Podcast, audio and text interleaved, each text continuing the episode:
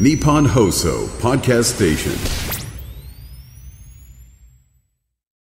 中瀬ゆかりのブックソムリエです本のエキスパート中瀬さんにおすすめの一冊を毎回一冊教えてもらっておりますが今日の一冊お願いします今日の一冊はアンガールズ田中拓司さんが書かれた初エッセイ集ちょっと不運な方が生活は楽しいという本です。はい。えー、田中拓司さんというともうあのジャンジャカジャカジャカであのアンガールズのねあのなんかそのすすごく背が高い180センチ以上あって細くて手足が長くてであのなんかなんともないシュールなジャンジャカ出てきた時、なんじゃこの二人はって 思ったんですけどもそういったその出てきた時の話ももちろん出てあの書かれてますが、まあ、その自然と動物に囲まれて育ったその幼少期とかであと結構、まあ、学生時代に、まあ、経験したいじめも経験し、ね、いじめられた経験もありますし、あとお母様亡くしてらっしゃるんですけどそのお母様との思い出、そしてちょっとあの最近結婚もされたんですけども、プロポーズの話とかあとその女子にいろいろこう合コンに行ってひひどい目に遭わされるというか 港区女子になんかアレルギーができた話とか。あのやっぱりこう笑えるしでもすごい泣ける話お母さんのお弁当の話なんかはもうこれベストエッセイ2022年にも選出された。すごいっすね。はいベストエッセイってもう毎年毎年あのえりすぐりのエッセイを選ぶというまあはい、日本文芸一冊の本にな家協会が編纂してるやつなんですけどもこれに選ばれて、えー、280万人が涙したと言われているその田中さんのお母さんが作ってくれたおばお弁当について綴ったエッセイっていうのも収録されてるんですけどこれは本当にね私もこう深くにもうっときましたけど、ね。はい。これだからあの芸人さんのエッセイって最近すごく人気だし、い。ろんなタイプあるんですけど僕はこう面白かったとか、えー文章うまいとかいろんな褒め言葉ありますけどなんかこれ一言で言うと好きなんですよね。好き。はい。田中ん、さんのことが好きになるんですよ。めちゃくちゃなんかす、本当に正直に、飾らずに、なんか田中さんの視点で思い出を語ってたりするから、めちゃくちゃなんか田中さんって人を好きになるんですそうよなんですよね。ね。なんていうのかな文は体なりっていうか文体がね、本当にその田中さんという人柄がもう現れてくるような文体でる文章でだから決してすごいねその手だれのもうものすごい名文とかそういう人は他にもいらっしゃるけれども、そういう感じでもないんですよ。あの一生懸命書いてる感じで。もうでも決してあの読みにくいとかあの面白くないとかそういうことではなくてすごく面白くて、そのひ人柄がもう行間からにじみ出てすごい正直にエッセイをに対してもう100%の力で書いてる感じがあるし、ね。あとこんな風に正直に自分のねかっこ悪いこととか、まあ、結構あの例えばそのヤンキーみたいなのに絡まれてそこでその逆らったらひどい目に遭うっつって彼はまああのもちろんそれは正しい怯えなんだけれどもそうした友達たちがこう次々とやられていくときに、まあ、彼が取った行動っていうのなんかは、もうちょっとあのあれだとこういう話書くと自分のイメージダウンになるとかね、ちょっとこうかっこ悪いと思われるとか言ってあの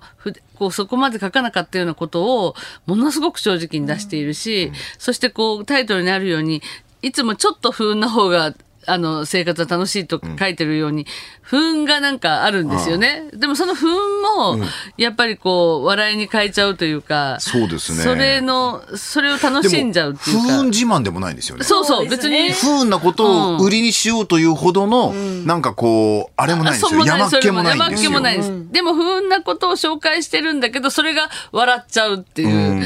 いや、最初もいきなりその中腕停電した話があって、これもすごい面白かったですよね。そう、あの。中腕、ま中尾になんでこんなに毎日通うかのくだりも正直で。そうそうそう本当は行きたくねえんだけど、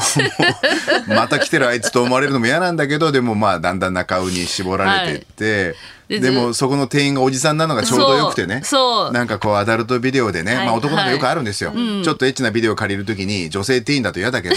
おっさんだと嬉しいわけ。それぐらいの感じでおっさんとの信頼関係が微妙にある中での深夜の停電。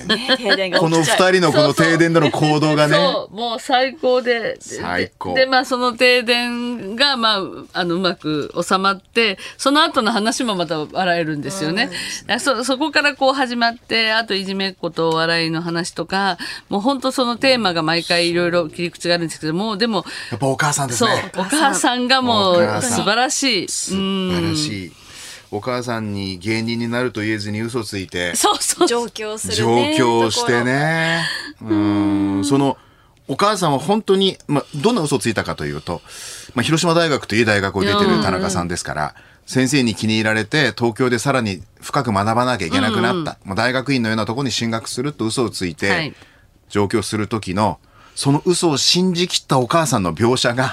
さりげなくて、かつもうなんかね、もう俺もいろいろ親に嘘ついてきた。なんか絵が浮かぶんですよね絵が浮かぶんですよ。それがもう何とも言えないですね。でも心配したお母さんが上京したくだりとあ、かね。そうそうそうそう。うん本当に田中さんっていい人なんだなっていうか、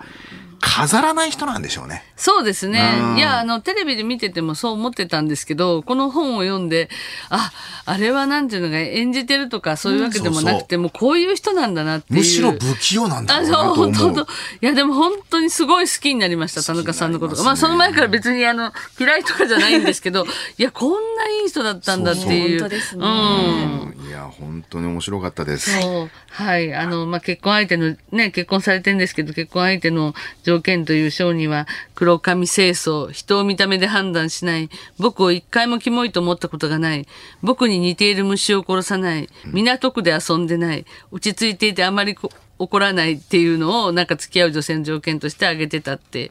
いうことがあるんですけど、まあでも結局今の奥様と巡り合われてっていうねあのその辺のくだりもきっちり後半の方に書書かれています。あのまあ芸能人の方最近すごくエッセイいろいろ出されて本当それぞれ文章も文体も作風も違うしあれなんですけど田中さんのはなんかねみんなが多分あだ彼を大好きになるしあとこうこういうふうに人生っていろいろまあ田中さんも決して順風満帆な人生じゃなくてあのいろんなところで挫折もあるしあのいじめられたりとかあの結構辛い目も、